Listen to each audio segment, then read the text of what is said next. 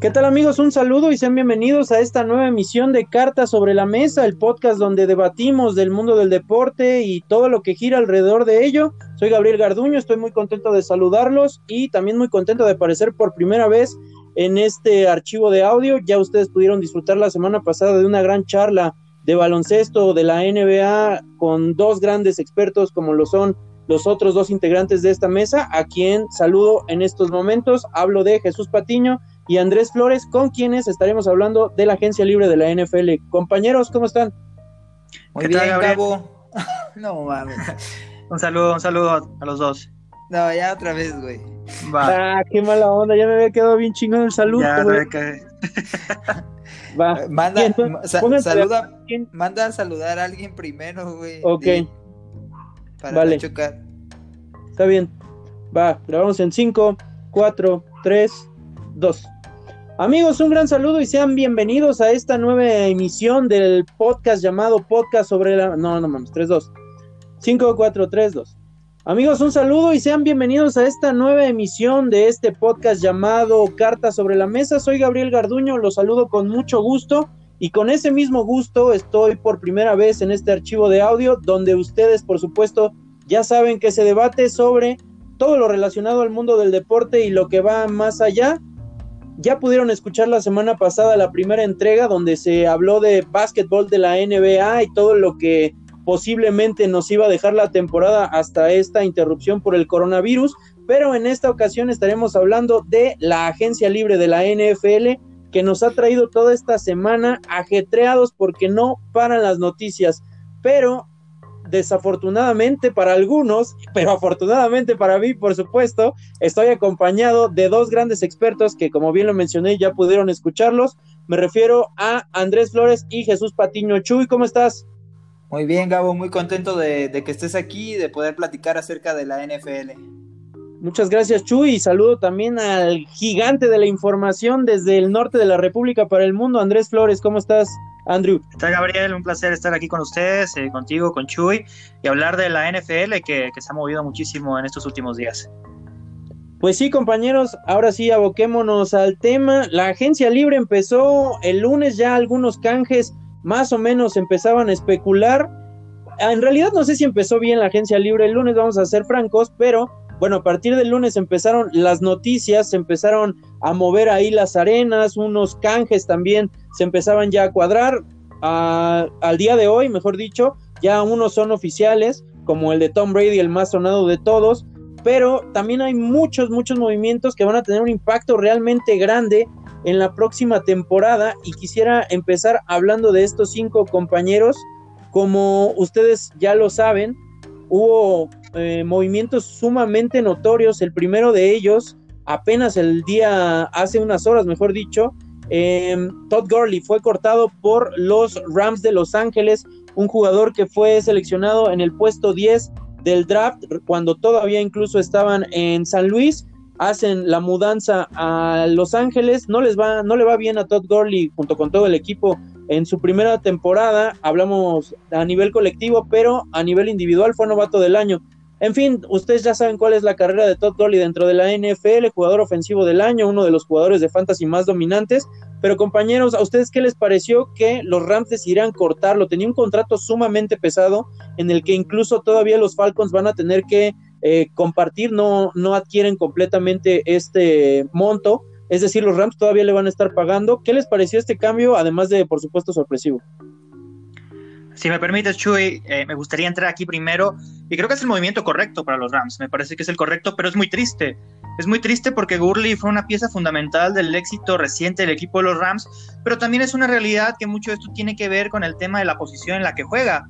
La posición de corredor es una muy demandante, es una muy golpeada y muchos jugadores como Gurley terminan eh, teniendo ese declive muy rápido en sus carreras debido a esta situación. Y bueno, Gurley fue muy importante para los Rams y esperemos que pueda recuperarse ahora que va a Atlanta, eh, firmado como agente libre después de ser cortado. Pero para los Rams es el movimiento ideal, es un hecho que tenían muchos jugadores muy difíciles de mantener por el tema salarial y Gurley era uno de ellos y sin ninguna duda van a tener que empezar a reconstruirse y Gurley va a tener que encontrar en un nuevo sitio eh, nuevas oportunidades y, esta oportunidad de, quizá volver a, lo más alto de su posición como uno de los jugadores dominantes, como mencionaba Gabriel. No sé qué piensas, Chuy.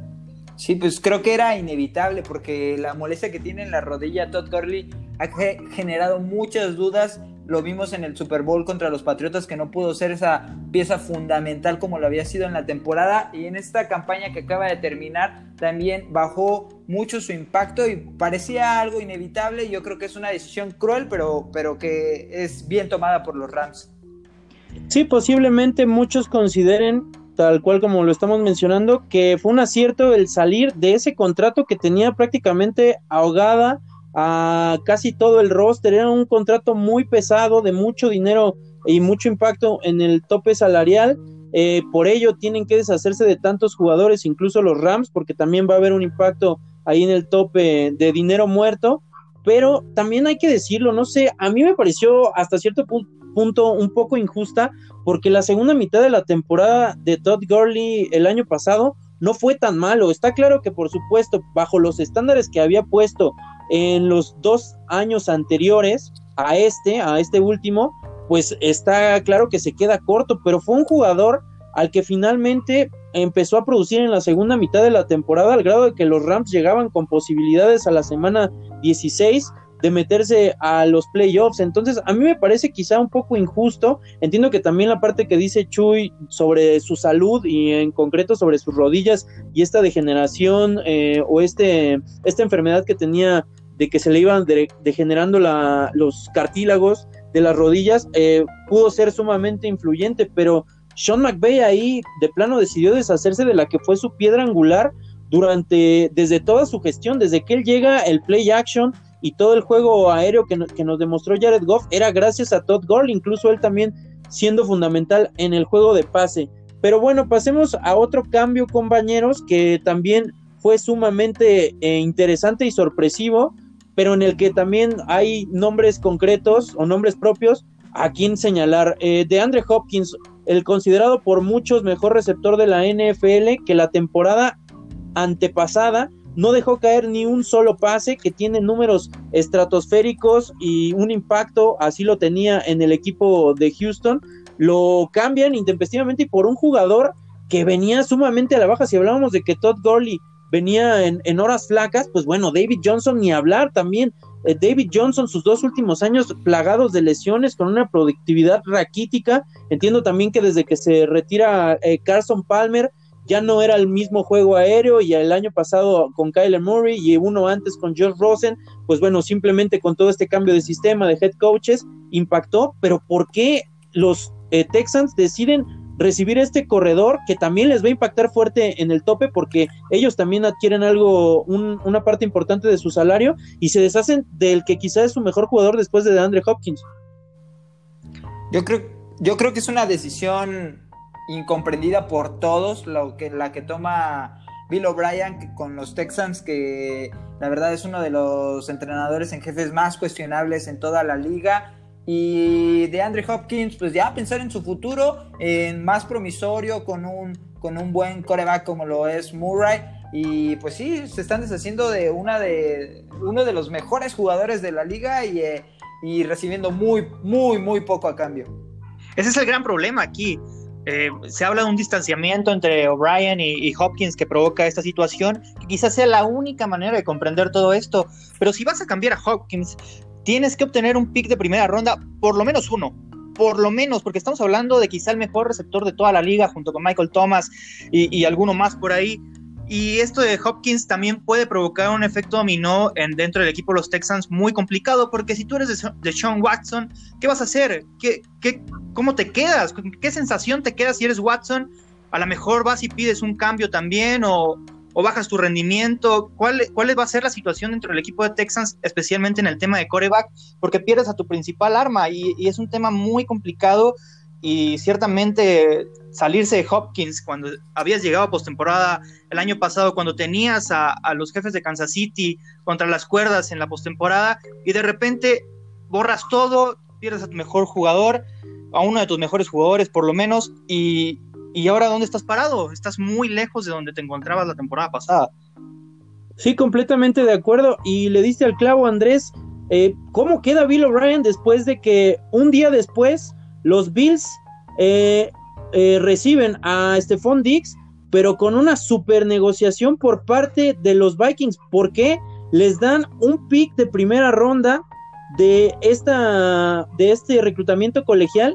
y también suplementarios de esta misma, de este mismo draft y también del draft del año que viene, es decir, una pésima negociación por parte de Bill O'Brien, que por supuesto eh, quizá no nos consta o entraremos en terreno de especulación, pero se habló tanto, como bien lo mencionaste Andrés, de que incluso en el vestidor frente a todos los compañeros, Bill O'Brien comparó a DeAndre Hopkins con eh, Aaron Hernández este jugador que, pues bueno, después del documental de Netflix y también en su momento los aficionados de la NFL supieron de su trágica historia y pues bueno, yo creo que ese es quizá un momento completamente clave para entender este, este canje. Ahora, pasando a Stephon Dix, que ya lo mencionamos, eh, toda la temporada pasada Dix estuvo quejando hasta cierto punto, porque las primeras semanas no le daban el balón, todo iba con Adam Thielen, todo iba con Dalvin Cook que estaba corriendo de forma maravillosa y que fue la piedra angular y parte fundamental de los Vikings para llegar a la postemporada del año pasado.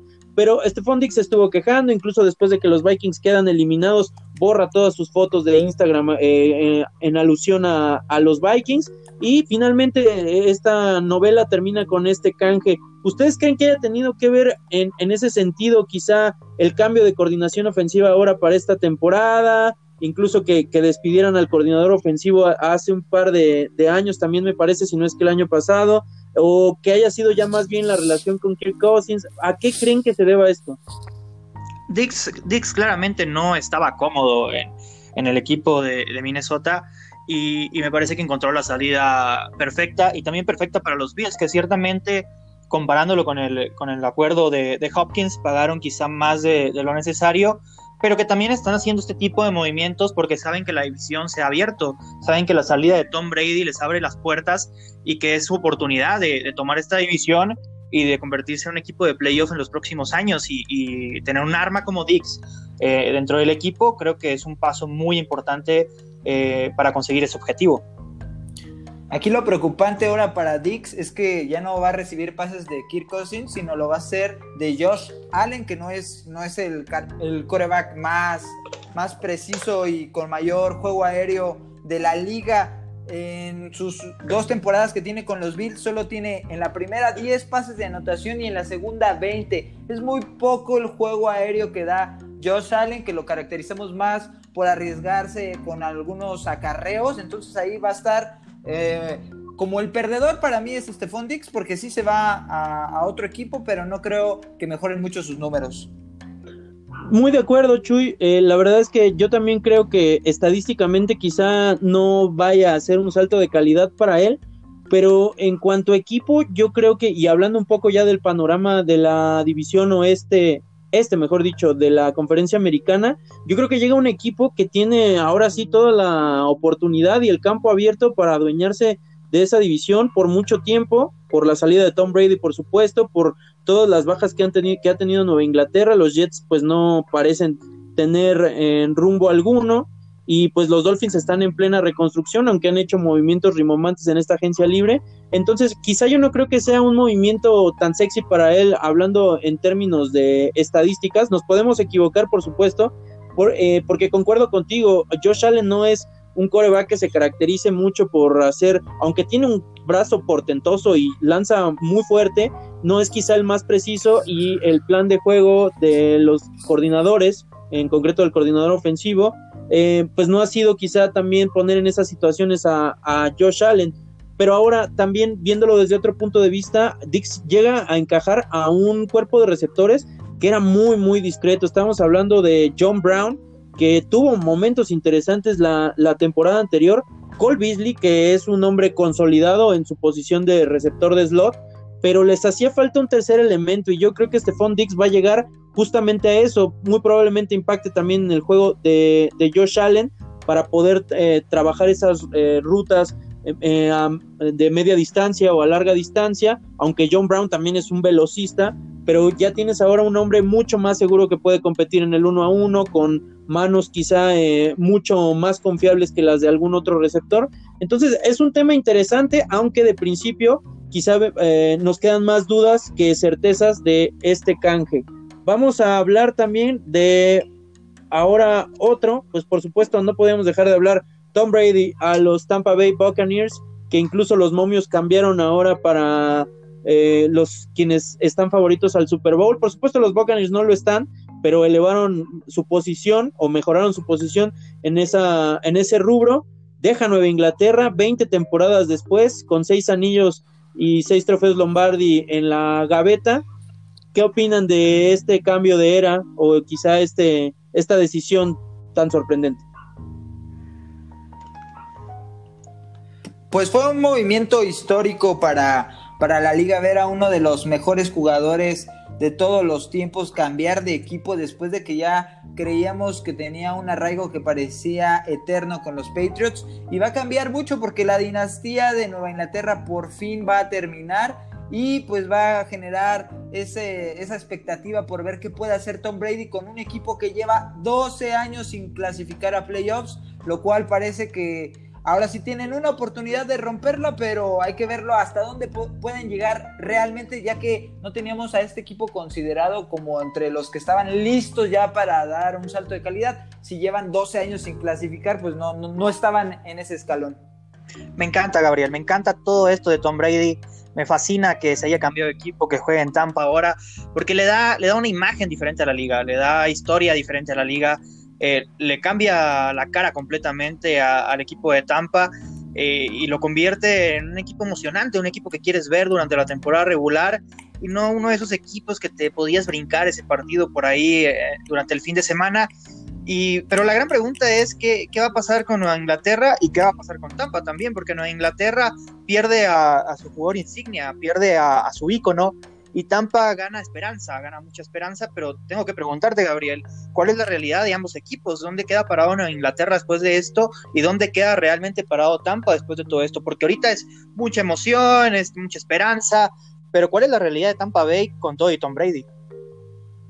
Muy bien, Andrés, muy buena pregunta. Eh, eh, yo creo que, por supuesto, los Buccaneers no están en este momento para ganar. Quien quiera subirse a esa narrativa, pues bueno, es muy respetable, pero no, no tiene mucho de realidad. Los Buccaneers son un gran equipo en términos de talento, es decir, Mike Evans, Chris Godwin, dos receptores con más de mil yardas y múltiples touchdowns la temporada anterior. Eso solamente pasó, ahora viene a mi mente rápido los Vaqueros de Dallas, Dak Prescott con Michael Gallup y con Amari Cooper, de quien también estaremos hablando más adelante.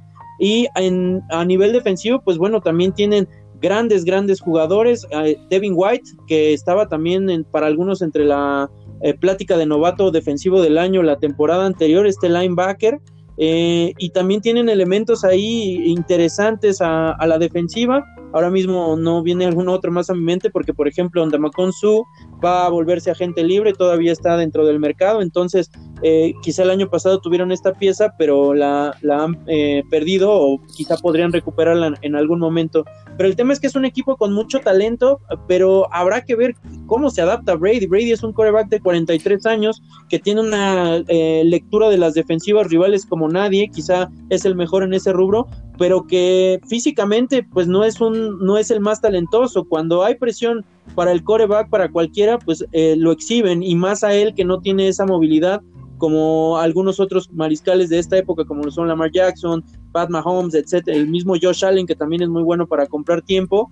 Eh, entonces, yo creo que eh, eh, Tampa Bay tiene que hacer un énfasis completamente en este draft en línea ofensiva. Por supuesto, ayudar a Tom Brady. También el cuerpo de corredores no es muy bueno, ni Ronald Jones ni Peyton Barber son para levantar suspiros. Por eso se hablaba tanto incluso de la llegada de Todd Gurley a, a los Buccaneers, ahora que tantos jugadores se hablaba que estaban interesados en llegar a Tampa, pero ahora mismo yo los veo como contendientes de su división, van a pararse duro y frente a los Saints por arrebatarles el cetro, pero para llegar lejos en, en postemporada yo no los veo. Y también Chuy lo que decía un poco, ahondando en eso, es, yo creo que Tom Brady, eh, ha, refrendado incluso con esta acción que es el más, el más grande de la historia en su posición. ¿Por qué? Porque todas estas críticas o reproches pequeños que se le podían hacer a Brady de, bueno, es que no ha cambiado de equipo, es que solo bajo el sistema de Josh McDaniels, bajo las defensivas que puede armar eh, Bill Belichick y toda esta filosofía de trabajo y cultura que tiene en Nueva Inglaterra, y ahora Brady te da eso, va a un equipo que no es el mercado más atractivo de la NFL no está ni cerca de serlo Tampa Bay que compite, compite directamente con Jacksonville y con los Miami Dolphins que son el equipo, los equipos de ese estado. Entonces ahora el efecto Brady pues por supuesto ha cambiado los reflectores y todos van a querer ver a, a Tampa Bay, incluso ahora que se va a enfrentar dos veces a Drew Brees, pues bueno va a ser un duelo sumamente atractivo. Pero eh, entonces en ese sentido yo creo que incluso Brady te da eso, ¿no? La posibilidad de que lo puedas evaluar fuera del sistema de Nueva Inglaterra, sí, con un quizá gurú de corebacks como lo es Bruce Arians, con, con un equipo con mucho talento, pero te da también esa posibilidad. Y la historia, yo creo que él ya está más allá del, bien y del mal. Tiene los seis anillos, es el máximo eh, ganador de, del Super Bowl como jugador, el mejor en su posición, aunque con el debate de con Joe Montana y quizá eh, con algún otro que algún despistado quisiera meter, pero en realidad son ellos dos. Y en ese sentido yo creo que Brady pues te da eso y, habrá que disfrutarlo. Ahora en temas de Nueva Inglaterra, pues todavía quedan agentes libres interesantes en el mercado. por la tarde leía que Cam Newton no es objeto del deseo de Bill Belichick. Eh, entonces todavía está ahí Andy Dalton, que pues ha sido vilipendiado y menospreciado por todos, ya que los últimos años de, su carrera no han sido los mejores en Cincinnati y tampoco pudo ganar un juego de playoffs en toda esa eterna historia con Marvin Lewis pero es un coreback que puede eh, con, hasta cierto punto adaptarse al sistema de George McDaniels, tratar de establecer quizá el ataque terrestre o un, o un enfoque distinto con Sonny Michel, con, eh, con James White. Y, y, tratar ¿no? de encontrar este tipo de situaciones. Todavía tienen a Julian Edelman, están tratando de retener a Philip Dorset. Y yo creo que todavía pueden ahí, o sea, le das el beneficio de la duda porque está Bill Belichick y es eh, toda esta historia que ellos tienen pero yo creo que sí están en problemas los Patriots. Perdieron también a Cal Vanoy, perdieron a Jamie Collins, dos de sus tres linebackers titulares, y solamente está ahí el eterno Donta Hightower. Lograron retener a uno de los hermanos McCourty, ese es un punto importante, pero también perdieron a un liniero ofensivo en Carras, eh, lograron etiquetar a, a Tooney, entonces yo creo que hay muchas inconsistencias todavía en Nueva Inglaterra y es pronto quizá para decir que les va a ir bien o les va a ir mal, todavía falta que seleccionen en el draft, pero de momento están en problemas y tienen mucho trabajo por hacer. Pero Gabo, antes de, terminar eh, eh, este programa, que, me parece nos queda poco tiempo, también hablar del tema de los corebacks, porque ya mencionabas a Cam Newton, ya mencionabas a Andy Dalton, pero también se han movido Philip Rivers, eh, David Bridgewater, Nick Foles, Marcus Mariota, y falta James Winston y, algún otro más por ahí. Este, se, se, han cambiado muchas caras de corebacks que han ido a otros equipos, algunos serán titulares, algunos otros quizá no, pero ¿qué, impacto da todo esto en una agencia libre que, ciertamente ha sido de mucho impacto? Pues el impacto yo siento que es eh, un cambio incluso hasta de época. Ahorita yo creo que Chuy en su oportunidad no me dejará mentir, pues eh, ver a Philip Rivers con el uniforme de los Colts pues es sumamente extraño. Lo mismo yo creo que me va a pasar con Cam Newton, sea el equipo donde termine.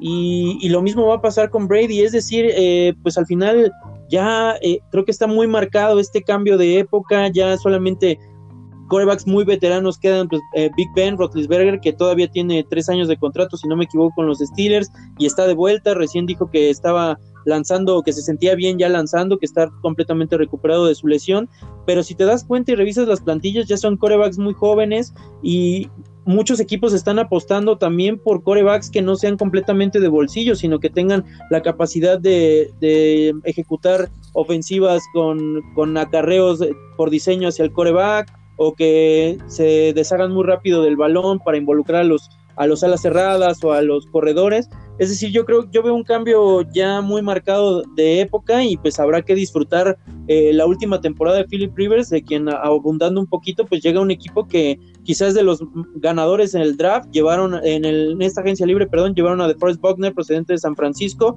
un jugador eh, imponente a la defensiva y lo llevan a él para quizá tratar de subsanar esa carencia que eh, tuvieron con el retiro de Locke y que Jacoby Reset no pudo pues quizá llenar los zapatos por completo. Eh, y en temas pues, de Cam Newton, a mí me parece una decisión desafortunada de Matt Rule y del nuevo dueño de los Panthers. Yo creo que Newton eh, iba a regresar sano. La temporada pasada era evidente que estaba lastimado hasta que eh, Ron Rivera pues dijo no ya, ya no se puede más y apostaron por, por Kyle Allen y pues así terminaron de mal las cosas para ellos. Y James Winston yo creo que seguro va a encontrar acomodo, aunque muchos hacen hincapié en sus intercepciones, es un coreback que tiene el brazo que, y que puede poner puntos en el marcador, puede tener tres intercepciones, pero también puede tener cinco touchdowns en un partido y al final se gana con puntos. Sí, es un, mercado de agencia libre impactante, muy salvaje para, para los corebacks, pero que vamos viendo, como ustedes dijeron, un cambio de era, a ver si Pat Mahomes puede mantener por muchos años una hegemonía como la que hizo Brady o Manning o Roethlisberger, porque ya no vamos a ver a corebacks veteranos ganar un Super Bowl. Desde mi punto de vista ya dimos el salto y vamos a ver a nuevas generaciones o a los que están eh, con un presente ya consolidado, pero los veteranos me cuesta mucho trabajo creer que los vamos a volver a triunfar. Pues sí, amigos, bueno, fueron grandes conclusiones esta la que, las que, a las que llegamos, mejor dicho, andamos aquí medio revueltos, pero les agradecemos mucho a todos ustedes el habernos escuchado este tipo de archivos, ustedes los van a poder escuchar semana a semana y no nada más de NFL, de distintos deportes, aunque el coronavirus nos tenga a todos enclaustrados en nuestros respectivos eh, hogares, pues la actividad no para y por supuesto la información. Compañeros, no sé si tengan algo más que agregar, Andrés. Ah, un placer, un placer hablar con ustedes sobre la NFL, sobre una agencia libre que, me mencionabas antes de entrar al aire, Gabo, que es una de las más increíbles que, has visto desde que, sigues la NFL y estoy totalmente de acuerdo contigo. Ya empezando con Tom Brady, ya, ya todo cambia, sin ninguna duda. Exactamente, Chuy, ¿tú quieres agregar algo más?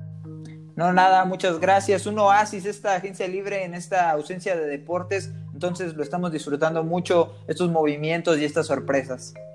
Efectivamente, fueron un bálsamo para todo este parón, pero la NFL, haya cualquier tipo de deporte o no, eh, siempre va a ser atractiva. Amigos, les agradecemos el favor de su presencia. Soy Gabriel Garduño, a nombre de Andrés Flores, de Jesús Patiño. Esto fue Cartas sobre, la Mesa, Cartas sobre la Mesa, edición número 2. Nos vemos la próxima, o mejor dicho, nos escuchan la próxima.